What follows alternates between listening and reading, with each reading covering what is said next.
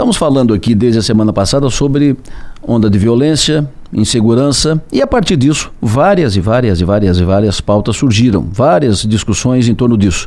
Uma delas, a possibilidade, porque uma audiência pública realizada no final do ano passado trouxe de volta a discussão da Guarda Municipal, trazer de volta a Guarda Municipal, recriar a Guarda Municipal. Não é uma proposta consensual. Há divergência sobre isso. Há quem concorde, há quem aprove e, além disso, voltando à guarda, em se tratando de guarda municipal, qual a abrangência da guarda, qual a atribuição da guarda, o, o, o limite de atribuição da guarda. Ronaldo Damasio, que é presidente interino do Sindicato dos Guardas e Agentes de Santa Catarina, está conosco aqui no estúdio, temos o prazer de recebê-lo. Bom dia. Bom dia, desde já quero agradecer esse espaço, quando eu fiz contato com o senhor, e eu acompanhei alguns programas para me inteirar melhor do assunto, e eu fiquei contente com a forma o senhor vem conduzindo o programa de forma imparcial.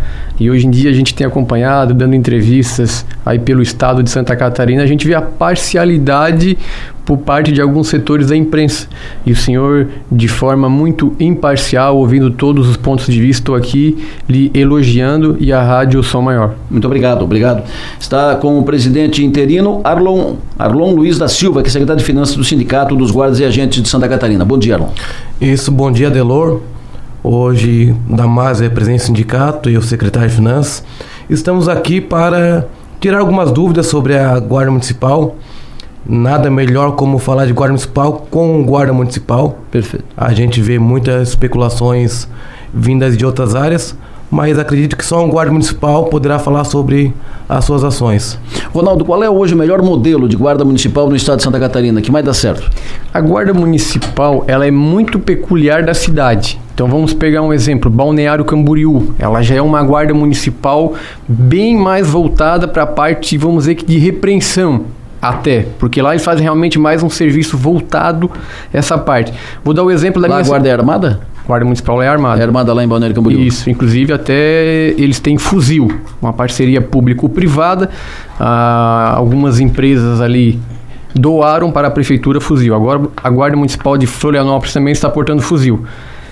E já vou dar o exemplo. A minha cidade, Tubarão já é uma guarda municipal mais voltada ao preventivo e uma área social. Hum. Então a gente lá em Tubarão a gente faz ações é, dentro do município abordando moradores em situação de rua. Então pega a base móvel Ali dentro dessa base móvel sai os agentes da assistência social com os guardas municipais, ofertando ajuda aos moradores em situação de rua. Comunidade terapêutica, uma casa de apoio. Então, cada cidade tem a sua peculiaridade de perfil das suas guardas municipais, amparadas pela Lei 13.022, que é a lei que vai regulamentar as competências das guardas municipais.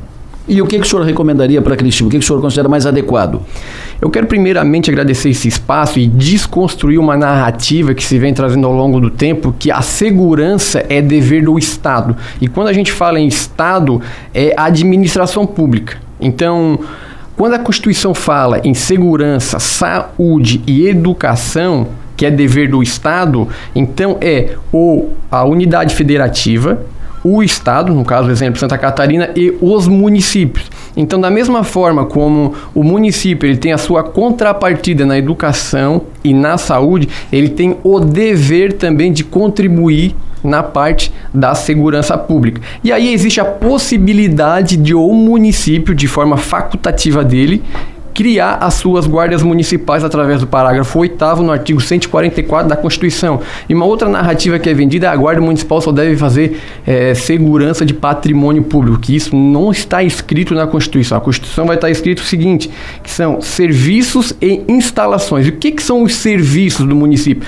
Aí o Código Civil, no seu artigo 99, vai relatar o que, que são os bens do município. No caso, a estrada, a praça, por aí em diante. Então, hoje as guardas municipais, elas estão são amparadas pela Constituição Federal, no artigo 144, no inciso 8 e nesse mesmo parágrafo 8 vai falar da Lei 13.022, conforme dispuser a lei. E a Lei 13.675, que é o SUSP, que aí o SUSP também vai dizer o que, que é o Estado, que são os municípios, a unidade federativa e a União, no seu artigo 9 no seu inciso 6 vai falar que as guardas municipais, juntamente com as outras forças de segurança, são agentes operacionais. Então, as guardas municipais fazem sim segurança pública e pode ter essa ferramenta aqui no município de Criciúma para estar contribuindo. E aí vai caber ao executivo, se ele vai querer de forma é, reativar a guarda municipal, e é ele que vai elaborar uma estratégia. Como é que vai ser essa guarda municipal?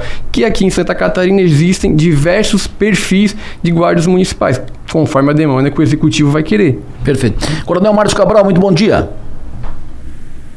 Bom dia, Delor. Bom dia aí aos, aos, componentes da mesa, aos representantes da Guarda. Bom dia aos ouvintes do maior. Perfeito. Coronel Guarda, eu estou aqui com o presidente interino do Sindicato dos Guardas. Nós estamos falando sobre a Guarda Municipal, a atuação da, da Guarda. Uh, o senhor tem uma posição so, sobre isso quanto ao limite de atuação da Guarda Municipal? Queremos ouvi-lo, queremos a sua contribuição a essa mesa. Claro, Delor. Eu, primeiro é, é importante lembrar, né, que nós já tivemos uma história de guarda municipal e isso tem um peso na, nas discussões atuais. Eu acho que independente da, da legislação, né, do que a legislação permite, nós temos que, que trabalhar também com essa questão do histórico. Eu lamentei a época a instituição, a da guarda porque sabia da capacidade de muitos profissionais que integravam ela. Só que a guarda ela não sucumbiu pelas mãos do gestor do município em si. Ela sucumbiu por conta de de alguns equívocos é, firmados na época. Né? Eu, eu entendo que a guarda ela é muito útil à segurança pública do município, mas ela precisa estar alicerçada, Delor, em situações que não deixem acontecer os mesmos erros da época. O primeiro deles é ter uma liderança equilibrada, né, que faça com que a instituição ela vá adquirindo lentamente a confiança e o respeito do cidadão aqui em Criciúma, porque nós já temos esse histórico, então ela precisa se acontecer de a guarda voltar, ela precisa se recompor dessa forma, de forma lenta, tranquila e vai adquirindo a, a confiança e o respeito do cidadão crescimento aos, crescimento aos poucos, sem aqueles delírios iniciais de que os papéis da guarda e das polícias são os mesmos. Não, não, não, não estou dizendo que os representantes que estão aí na mesa hoje pretendem isso, mas à época a coisa acabou caminhando para isso e aí a, a guarda acabou sucumbindo. E para isso, as lideranças, inicialmente, elas têm que, se em, em surgindo a guarda novamente, elas têm que valorizar o simples. A vigilância dos terminais, vigilância dos parques, Praça Nereu Ramos, rodoviária municipal, Parque Centenário, Parque do Imigrante, rondas escolares em escolas municipais, a própria ronda comercial que já é feita aí por outras guardas municipais, os atendimentos de serviço de trânsito, os atendimentos de trânsito, de, de acidentes de trânsito, enfim, outras situações que possam ir qualificando ela para que ela possa crescer e se consolidar como instituição participante do sistema de segurança pública do município.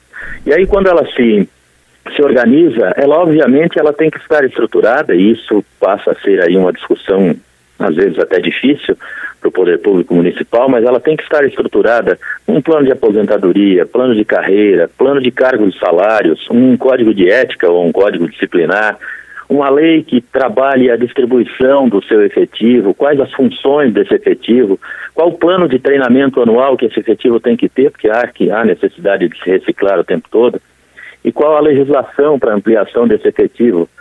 Ou seja, vê-se que é algo bastante complexo, precisa de discussão e nenhuma instituição se qualifica para fazer um produto prestar um serviço novo de primeira monta se ela não efetuar o básico para desenvolver aquele produto, aquele serviço que vai ser prestado.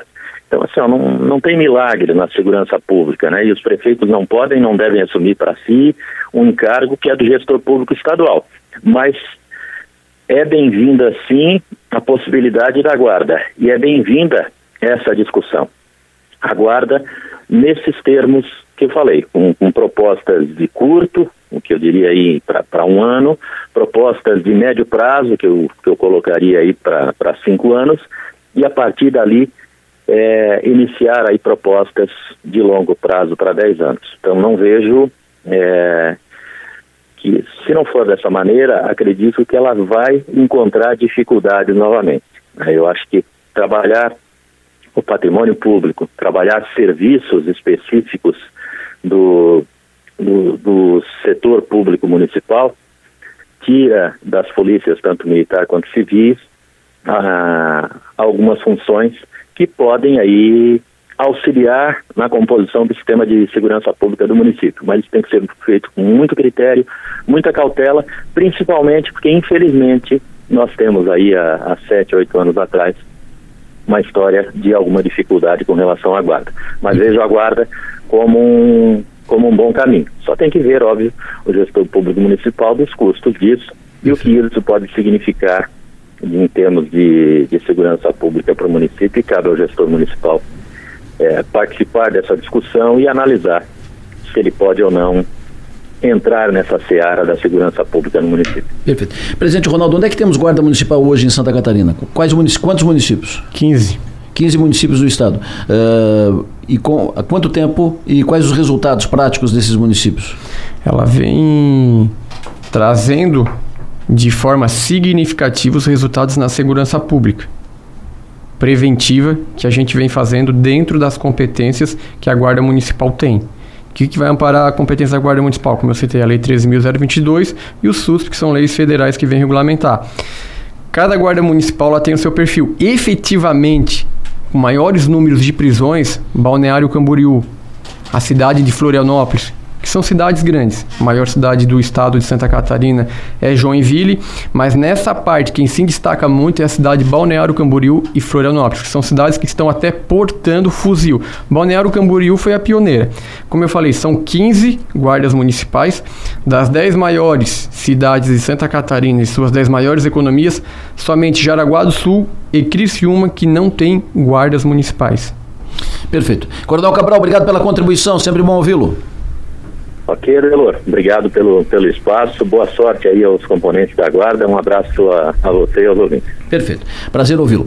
Uh, nessa discussão sobre segurança que nós temos, uh, temos feito aqui, uh, muito tem se falado, e ontem o Bruno, muito se falou so, sobre isso, naquela região do Pinheirinho, o trilho, que foi dito aqui, inclusive, que aquilo está tá virando uma, uma cracolândia, muitos moradores de rua, muitos dependentes químicos e a, a informação, quando isso foi levantado, ouvintes informando, olha, a gente sabe que uh, outras cidades estão transportando, estão levando moradores de rua para Criciúma, com vans, com ônibus e tal. Quero te ouvir sobre isso. Bom dia então, Adelor. Bom, Bom dia. Prazer te receber aqui no estúdio Som Maior.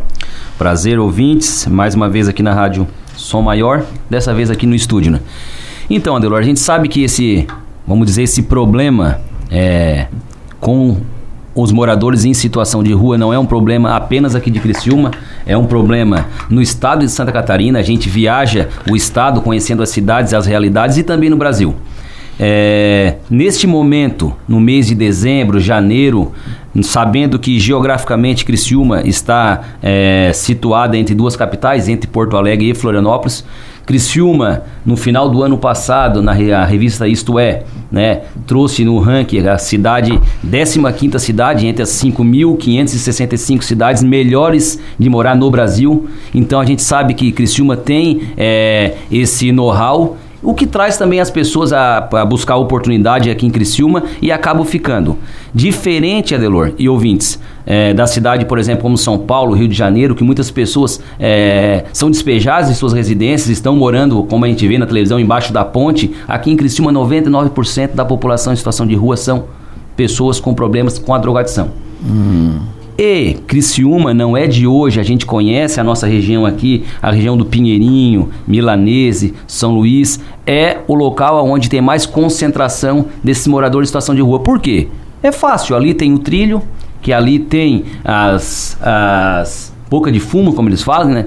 Como eles falam, aonde a, a população vai lá, esses usuários recebem nas sinaleiras o dinheiro com os pedintes durante o dia Após receber esse dinheiro, vão lá no trilho, compram a droga e ficam nesse, nesse círculo vicioso. Então a gente combate isso durante os dias, a gente tem todos os dias, de segunda a segunda, uma equipe de educadores sociais que eles abordam essa população em situação de rua e damos os encaminhamentos. Se a pessoa com a, a maioria das vezes tem problema com o uso de drogas, a gente procura o encaminhamento para a comunidade terapêutica ou se não, para uma internação involuntária, que nós já temos aqui em Criciúma também a internação involuntária, é um tema que traz bastante debate, porque muitas pessoas são a favor, outros são contra, que a pessoa tem um livre iniciativa de decidir pra, pra, quais são os seus atos, mas nós entendemos que Criciúma, enquanto membro também do Estado, tem que agir pensando nessas pessoas. Enquanto... Vocês têm uma, uma estimativa de quantos moradores de rua temos hoje em Criciúma? Temos. Nós é, fizemos esse, esse levantamento mensal, no decorrer do ano, até um mês ali de outubro, normalmente a gente tem em média de 70, 80 moradores em situação de rua. Hoje nós estamos próximos de 170, 160 moradores em situação de rua. Porém, Adelor. Por que, por que aumentou tanto? É nesse período agora de verão. Ah, sim. O que acontece? Nós temos alguns serviços que são ofertados no Centro POP, que é o Centro de, de Atendimento à População em Situação de Rua, que fica ali no bairro Pinheirinho. A gente faz o atendimento psicossocial, com psicólogo, assistente social. A dificuldade que a gente encontra muito, e agora nós estamos com uma parceria com o IGP, é a questão da documentação dessas pessoas, que se a pessoa está em situação de rua e não tem documentação, a gente não consegue encaminhar para o mercado de trabalho. Perfeito. Nós inauguramos em março do ano passado a Central do Emprego aqui em Criciúma, que nós encaminhamos muitos candidatos candidatos do Centro Pop e da Casa de Passagem para a Central do Emprego. Porém, são viciados em drogas, não conseguem dar continuidade de trabalho, então a gente sabe que o problema é maior. Né? O problema está na raiz, o problema está na é, dependência química. E essa situação. É fato essa informação de que outros municípios uh, trazem para cá moradores de, de rua? A gente não tem nada seguro. É como for uma denúncia com, é, que traz assim, sem aquela prova, que, sem aquele fundamento. Por quê, Adelor?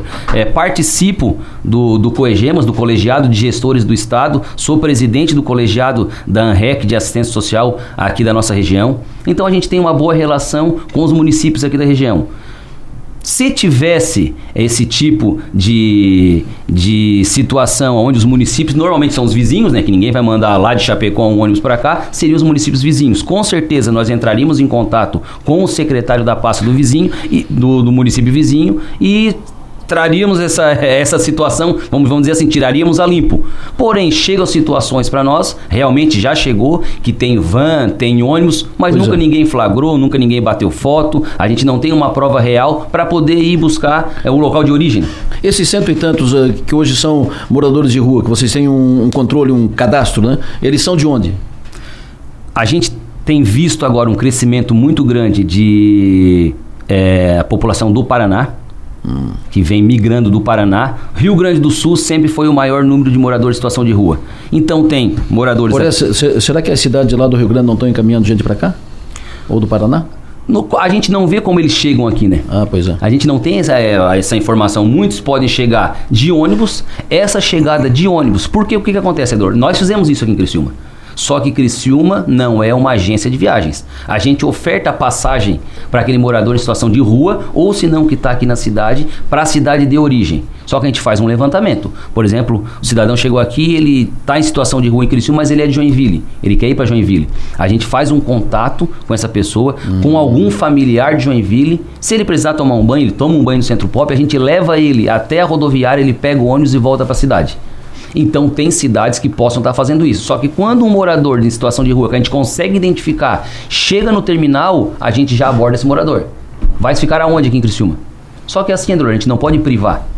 Né? O cidadão ele tem o direito de ir e vir. A gente pode fazer essa abordagem e dar os encaminhamentos. Se é problema com drogadição, comunidade terapêutica. Não tem aonde ficar. Casa de passagem, mas a casa de passagem não é hotel. É sete dias que eles têm que ficar na casa de passagem. Nesse período, procurando um emprego aqui na cidade, deu sete dias, ele não deu nenhum encaminhamento, ele é desligado da casa de passagem e tem que procurar outro caminho. Só que a gente sabe, daí gera um problema social, ele vai estar na situação de rua. Então a gente faz esse contato. Se ele quer voltar para a cidade de origem, a gente dá passagem. E fica principalmente ali, esse pessoal concentra principalmente ali na região do Grande Pinheirinho?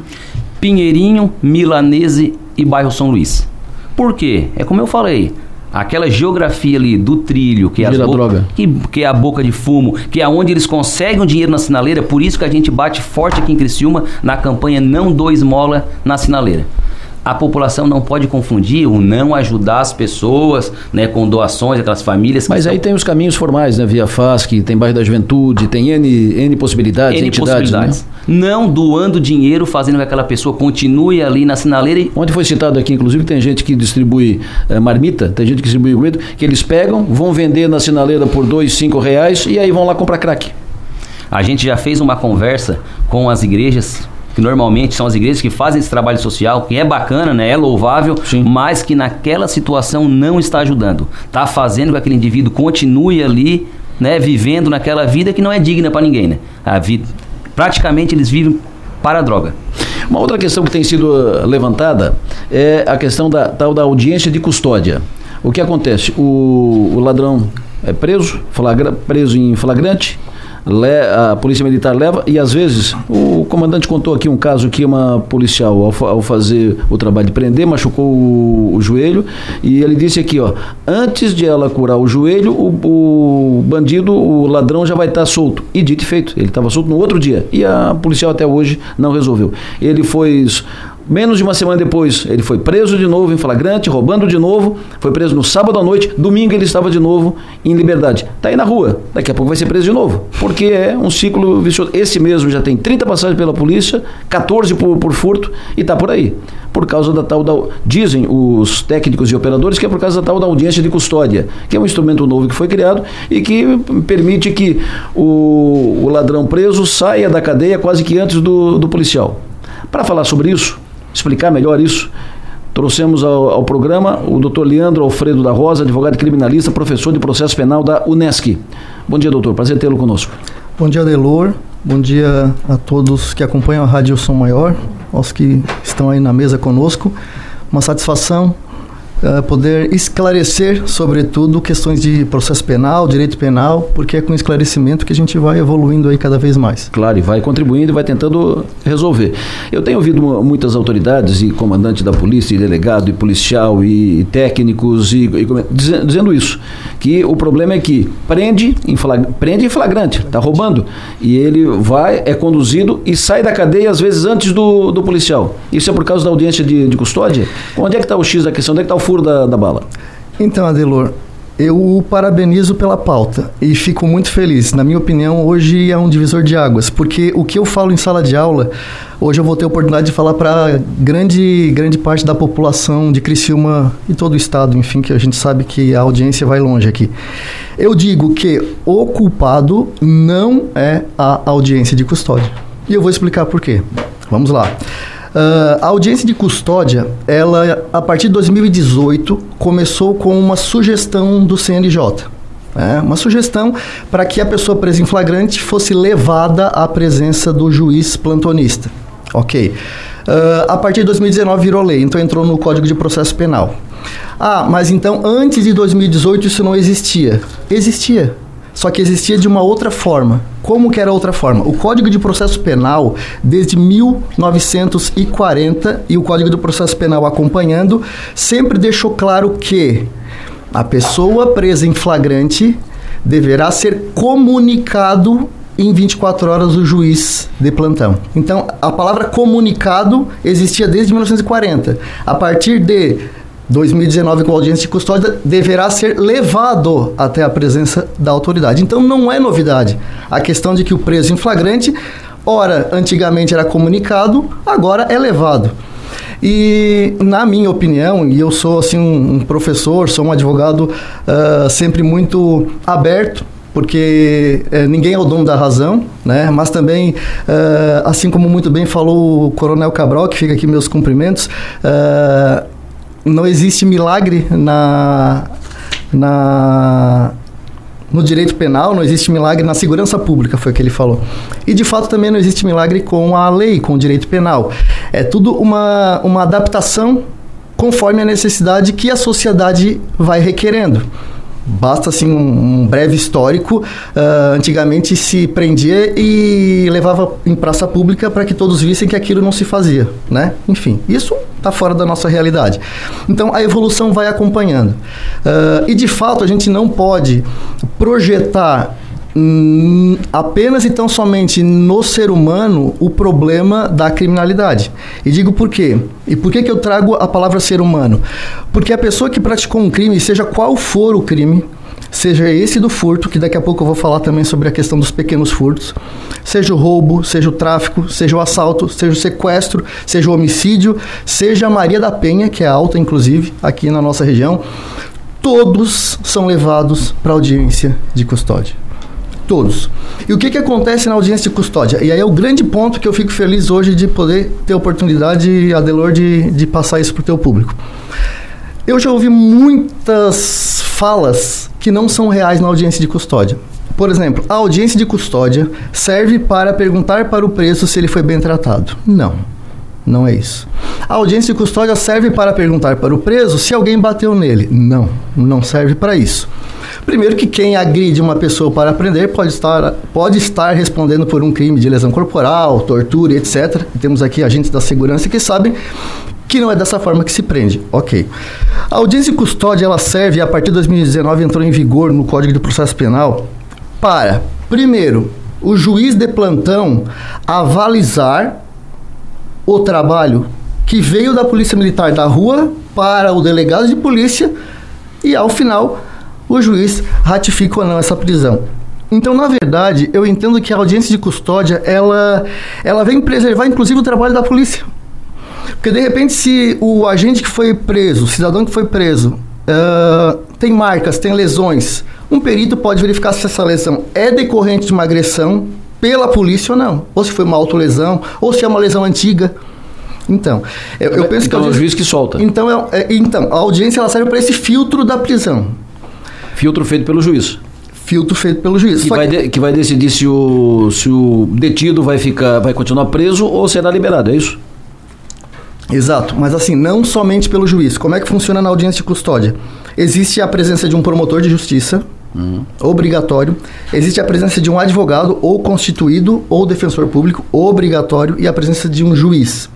A prisão da pessoa em flagrante, naquele momento, será avaliada por todos que estão ali presentes. Vai ser dado vista uh, ao Ministério Público para se manifestar, uh, a defesa para se manifestar e, ao final, o juiz se manifesta. E o que, que ele se manifesta?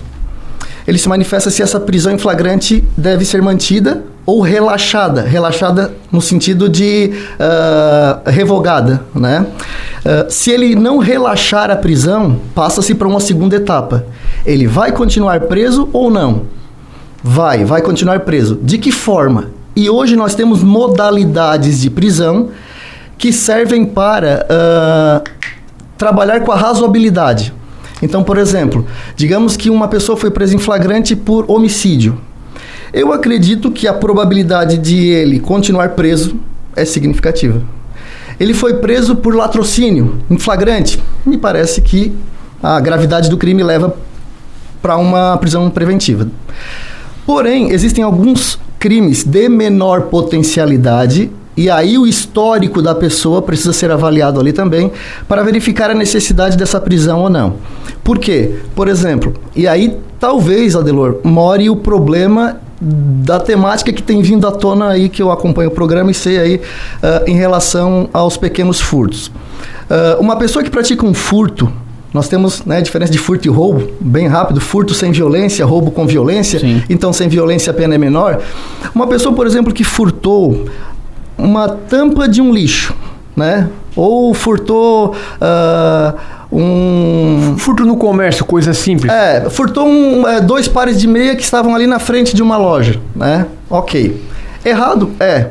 É furto? É. Ou no supermercado, né? Um desodorante, Isso. etc. Uh, mas hoje aqui em Criciúma tem muito esse negócio de alumínio, fio de cobre, etc. Uh, se o furto não for qualificado, o que, que é qualificado? A pena é maior. Por exemplo, escalada, arrombamento, etc. Furto for simples, a pena é de um ano.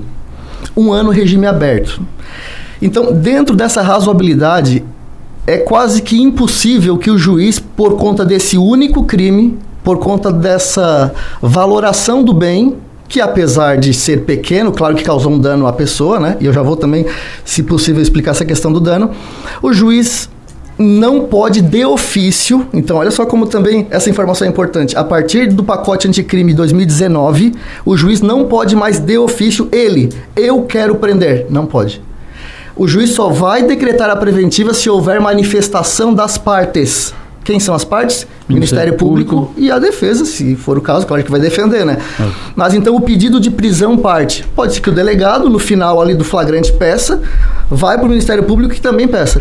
O juiz é o destinatário disso, que não, vai tudo, decidir. Mas tudo bem, se, se, se, pega um cidadão, o Bruno, não o Bruno, né? Mas pega um, um, um cidadão que foi lá, roubou, roubou um quilo de carne, um, um iogurte, uma vez na vida por. Uhum. Ok. Mas temos, vou pegar esse último caso. Sim. Ele tinha 30 passagens pela polícia. Uhum. E isso está registrado. Sim. Ele tinha 14 prisões por, por roubo, arrombamento de residência para roubo. Ele tinha três em uma semana. Uhum. Como vai liberar? Então, Adelor, muito importante também essa, essa colocação. Eu li também a reportagem ontem sobre esse caso das, das 14 vezes que a pessoa é, foi presa em dois anos. Mas assim, ó, na minha opinião, dentro de toda uma sistemática da segurança pública, Uh, é um caso isolado. Eu vou explicar por quê. Me parece. O comandante que, diz que não. Que o cenário, me parece que o cenário não é tão assustador. E eu vou chegar lá também. Deixa só para contribuir. O comandante da, da, Polícia Militar ele disse aqui que 80% mais ou menos desses, uh, desses arrombadores e, e 80% desses que estão arrombando, roubando e tal, são praticamente os mesmos que vêm eu, é o Coronel Mário, que inclusive Coronel fica Mário. aqui os meus cumprimentos. Tenente Coronel Mário. Uh, em nome da UAB, em nome da Unesc, é nosso professor da Unesc também, fica os meus cumprimentos. Mas assim, uh, o caso isolado que eu me refiro é das 14 vezes. Ah, sim. Tá? Okay. Com certeza, porque a reincidência, infelizmente, é fato. E o coronel aí é um, um grande estudioso do direito penal e do processo penal também. Então, essas 14 vezes assustou? Assustou, mas é fato isolado. O que, que eu imagino? Não sei o nome, não sei quem é, não conheço o processo. Muito provavelmente ele deva ter sido conduzido à delegacia várias vezes e foi solto por bagatela ou por falta de prova. De repente ele era um suspeito com a roupa tal, camiseta tal e chegou lá, a vítima não reconheceu. Tem várias circunstâncias que podem aumentar esse número para 14. Pode ter algum mandado de prisão? Pode. E se tiver, ele não vai ser solto na audiência de custódia. Então provavelmente ele foi preso em flagrante, o delegado entendeu que não tinha prova ou que era bagatela, que bagatela é esse furto de pequenos objetos e não é esse furto de bagatela que, na minha opinião, é aquele que deve parar no presídio. Por que, que não é ele que deve pela bagatela, desde que não seja reincidente, claro, tá? Porque nós já estamos com um sistema prisional superlotado, superlotado, e aí, não obstante termos um sistema prisional, um sistema prisional catarinense exemplar de estrutura, Presídio Regional de Criciúma, Penitenciária Sul e CASE, todos lotados, mas estruturalmente ótimo, tá? Já fui da Comissão de Direitos Humanos da OAB, então tenho um pouco de contato com essa temática. Agora, uh, prender aquele que furtou algo de bagatela não me parece ser a solução. Por quê? Porque é uma solução imediata. É, ele sai da nossa visão, né? Porque furtou, mas depois ele vai voltar, porque a pena é pequena. Mas se ele demorar um pouco mais para voltar, não sendo liberado horas depois, ele, ele não vai uh, ele não vai pensar três vezes antes de, então, de praticar de, de novo? É, porque a bagatela para o senhor pode não ser para mim, né? Então, mas é aí que vem a solução, Adelor. Uh, eu entendo que a questão da bagatela, de fato, eu tenho parentes que tiveram, por exemplo, uh, a tampa do lixo do portão furtada, né? Portão bonito, feito lá tal. E de fato, vai ter que fechar aquele. Até porque os cachorros vão fugir, até porque vai dar todo um transtorno. E de fato, a bagatela para o Estado não é a bagatela para o cidadão. Assim como, por exemplo, só um gancho, o crime tributário. Sabe quanto que é a bagatela do crime tributário? 20 mil. 20 mil reais. Hum. Então, assim, para uns é bagatela, para outros não. Então, nós temos que pensar nesse contexto é, geral. Digamos né? que é, é, importante deixar claro que essa onda de violência que está preocupando a cidade, que está causando medo, que está uhum. levando insegurança, não tem nada a ver com, com o roubo da tampa do lixo, né? É não. arrombamento de, de residência, arrombamento exato, em, em condomínio, invasão de condomínio, pessoas idosas sendo amarradas e, e torturadas para roubo, uhum. uh, roubo de carro, sequestro, uh, roubo de, de, de, joalheria, né? Isso, Isso, que tem pouco de, de bagatela e que não é, não é exatamente o roubo da tampa do lixo, né? Então, é todo um contexto. Porque eu estou me referindo à tampa do lixo em relação às 14 prisões que eu acredito que tenha sido bagatelas, porque se fosse um assalto ele não teria feito 14 vezes. Claro. Com certeza não. Sim. Então, só para encerrar o, o, a temática das 14 vezes. Claro. Acredito que foram pequenos furtos. E aí vem a solução, talvez, dos pequenos furtos, só para encerrar esse ponto também. me parece que ali mora a necessidade de um ajuste de pena. Por quê?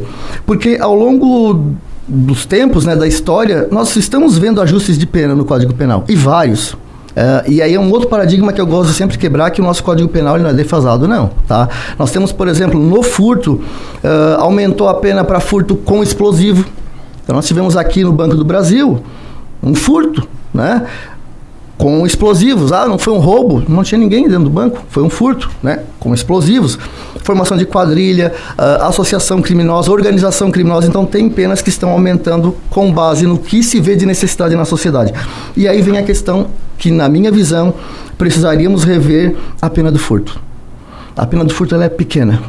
Então, um ano, né? Para aquele que praticou a primeira vez. Aí, se ele praticar a segunda, ele é reincidente, mas ele vai pegar um ano e meio e só para quem está acompanhando o programa, a pessoa começa a entrar para o sistema prisional a partir da pena de 4 anos. Então, olha só, vamos comparar furto com roubo. Furto, um ano. Roubo, quatro. A pessoa que pratica um segundo roubo já é reincidente, já vai para 5 anos presídio. Então, tem que ter muito furto para começar a entrar para o caminho do sistema prisional. Então, uhum. ali, na minha opinião, é que mora o problema da pena. A pena do furto precisa de um ajuste. Dois tá? anos, pelo menos. Dois anos, pelo menos, para, como bem colocou a Delor essa, essa pessoa começar a refletir. Peraí, dois anos mais dois, opa, já estou quase num semiaberto. É isso aí. Né? E aí, aquela entrada no presídio que eu digo, por que, que, na minha visão, o bagatela pode ser um problema? Porque lá dentro infelizmente ele pode sair para praticar coisa pior. E aí vem uma história de ressocialização que também não é uma história, na verdade é uma realidade que aí é um outro assunto. Mas dentro desse contexto, Adelor, me parece que o problema não é a audiência de custódia. A audiência de custódia é um grande filtro de legalidade, seja de legalidade do que aconteceu lá na rua, de legalidade de como que foi a ação policial, de como que, que, que foi o contexto do crime para que não se cometa injustiça. Lá atrás era um papel que chegava para o juiz, comunico que fulano foi preso em flagrante. Okay. Agora a pessoa vai até o juiz, e isso é no mundo, tá? O juiz precisa ver a pessoa, né? Uh, e aí essa legalidade, ela é oficializada, e eu também penso o seguinte, quando nós trabalhamos com legalidade, quando nós trabalhamos com direitos humanos, o próprio preso que passou por uma audiência de custódia, ele vai para o presídio, claro que ele não vai contente, ele não vai feliz, mas ele sabe que a lei também lhe foi garantida, independente de quem seja, rico, pobre, uh, de onde for. Uh, então essas legalidades dão tranquilidade para o cidadão. Eu penso muito na audiência de custódia em relação à polícia. Porque para o próprio policial é importante. Assim como atualmente, e aí uma homenagem à PM novamente, as câmeras corporais. A diferença que fez a câmera corporal na segurança para o próprio policial claro. da ação que ele, que ele praticou, me parece que os, os agentes penais parece que vão começar a utilizar a câmera corporal. Então é todo um aparato tecnológico que é bom para todo mundo, que é bom para a sociedade em si. O secretário Bruno, o ouvinte pergunta para o senhor o seguinte: em alguns municípios existe a Secretaria de Sistema Social e Segurança do, do Cidadão, onde a guarda faz parte da Secretaria Social. O que, que o senhor pensa disso? Então, nessa, audiência pública que nós tivemos no final do ano passado, conversei com alguns é, agentes da Guarda Municipal que trabalhavam na época em Criciúma e também outros que vieram de Florianópolis na oportunidade. Conversei também com é, alguns colegas secretários de outros municípios, aonde tem guarda municipal. Aqui em Criciúma a gente tem uma parceria muito forte com a Defesa Civil, que também é um órgão de segurança, mas nem perto do, das funções da guarda municipal. Então a gente vê que nos municípios onde tem a guarda municipal realmente tem essa parceria. Mas nós não, não, não, podemos, Adelor e ouvintes, é, é, quem sabe misturar as competências da Secretaria de Assistência Social com a Polícia Militar e com a Guarda Municipal. Sim. A secretaria está lá para atender aquelas pessoas, né? Tem divergência na opinião também e acolher e dar os encaminhamentos necessários. Toda a, a ação de abordagem, de fiscalização, de criminalidade não compete a nós, a secretaria. A gente vai lá, conversa, cria o vínculo com aquela população em situação de rua, no caso de morador em situação de rua, claro. que é o que nós estamos tratando aqui. Agora a questão, se cometer um furto, se esse morador em situação de rua que está na rua, aí o senhor é passa adiante que muito é o que a população traz, que eles Claro. estão durante o dia ali pedindo dinheiro e à noite vão furtar as casas das pessoas que estão naquela Exatamente. região. Não compete a nós fazer esse tipo de abordagem, mas nos outros municípios ocor- ocorre muito sim, essa parceria entre a Secretaria de Assistência Social e a Guarda. Pois não, Ronaldo. Adelor, eu quero trazer mais duas informações aqui de forma bem rápida, o tempo está avançando. Pegando carona nesse questionamento que fizesse para o secretário, em Tubarão tem a Fundação de Desenvolvimento Social e a Secretaria de Segurança, Trânsito e Patrimônio. Então o que, que a gente faz? A gente faz ações conjuntas. Então a gente pega a nossa unidade móvel, que já foi uma ambulância, doação da Polícia Rodoviária Federal, parceria público-privada, converteu-se numa base móvel. Então coloca ali o assistente social, coloca ali o guarda municipal e coloca ali o código de postura, para poder amarrar bem as abordagens sociais. Então ali nós vamos ter as medidas administrativas do código de postura, se for na parte de crime ou na parte de trânsito, guarda municipal e assistente social para estar oferecendo ajudas. E quando a gente aborda eles, fazendo a segurança dos assistentes sociais, que a maioria das vezes eles são ríspidos mesmo, que estão sob efeito de drogas ou Isso, sob efeito isso. de álcool, e, e eu sei que isso é um trabalho difícil, que tudo que o secretário está falando, tubarão é a mesma coisa e é um estilo de vida deles. Eles não querem sair daquela situação de droga, de álcool, é um estilo de vida deles e a gente tem que respeitar o direito de ir e vir. Mas em Tubarão, o resultado tem sido muito grande daqueles que ainda querem ajuda. Então, assim, ó, Tubarão tem sido um grande exemplo, inclusive tem até uma reportagem no site da Prefeitura de Tubarão que a gente, através dessa força-tarefa, tem ajudado muito. E uma outra informação que eu quero trazer, que são dados oficiais, que nós, através do sindicato, eh, provocamos um vereador da cidade de Tubarão, ele conseguiu levantar essas informações pra gente. O número de policiais, militares, civil, corpo de bombeiro, IGP, que se aposentaram no ano de 2022. Na verdade, é que foram para inatividade. No ano de 2021, perdão, no ano 2021, 403 policiais militares foram para a inatividade. Em contrapartida, se formaram 531 policiais. Se a gente fazer a matemática, 531 policiais formados, menos 403 policiais, nós vamos ter um saldo de 128 policiais em 2021 de acréscimo no efetivo da Polícia Militar. Para todo eu- o estado.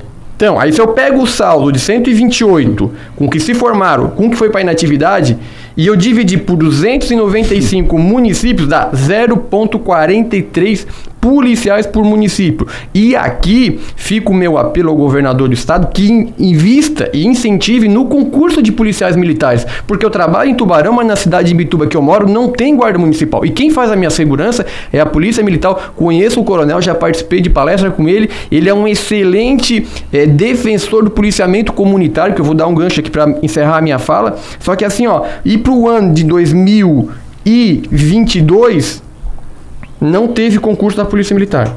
Tá sinalizando um concurso da Polícia Militar para 2023. Tá, vamos abrir o concurso da Polícia Militar em 2023. Só que existe um prazo. Faz o concurso, faz todas as etapas. A formação da Polícia Militar é excelente, é exemplo para Santa para o Brasil. Só que até esses policiais se formarem, eles vão para a rua em 2024. Então, 2022, 2023 não tem policial militar na rua.